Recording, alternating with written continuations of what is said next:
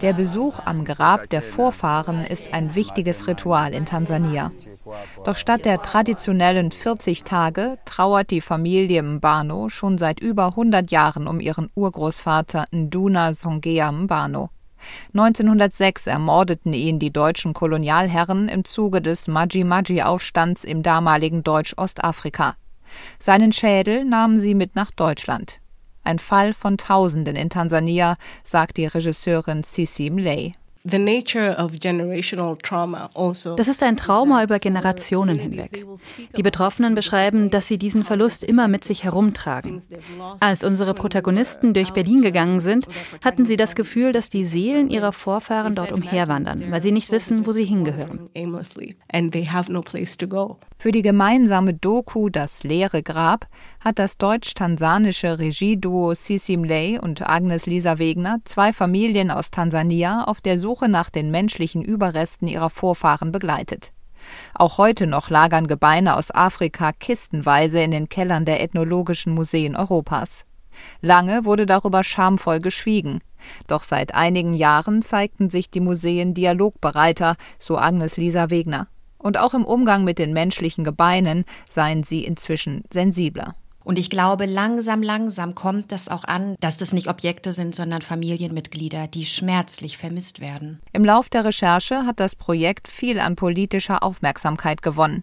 Sogar Bundespräsident Frank-Walter Steinmeier besuchte das Grab von Nduna Songea Mbano und entschuldigte sich für die deutschen Gewalttaten.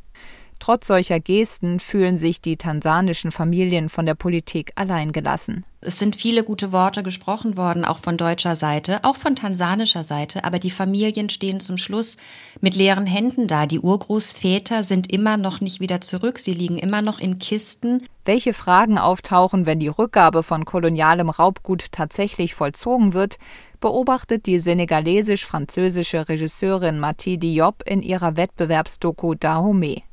Sie begleitet 26 geraubte Kunstwerke aus einem Pariser Museum auf dem Weg zurück in das Königreich Benin, ehemals Dahomey. Als sie dort ankommen, feiern die Menschen in traditionellen Gewändern am Straßenrand. Diese Kunst hat eine enorme Wichtigkeit, das wird vom ersten Moment an klar.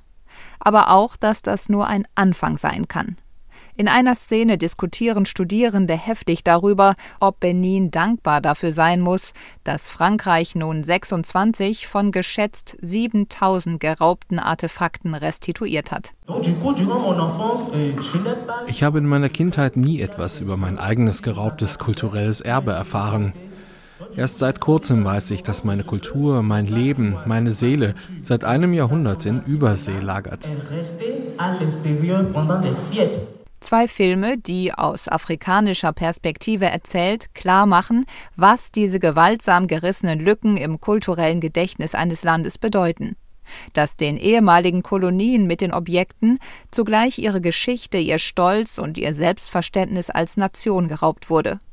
Afrika kann nicht frei sein, bevor nicht all seine Objekte aus Europa befreit sind, heißt es an einer Stelle in Dahomey. Klingt, als liege vor beiden Kontinenten noch ein sehr langer Weg.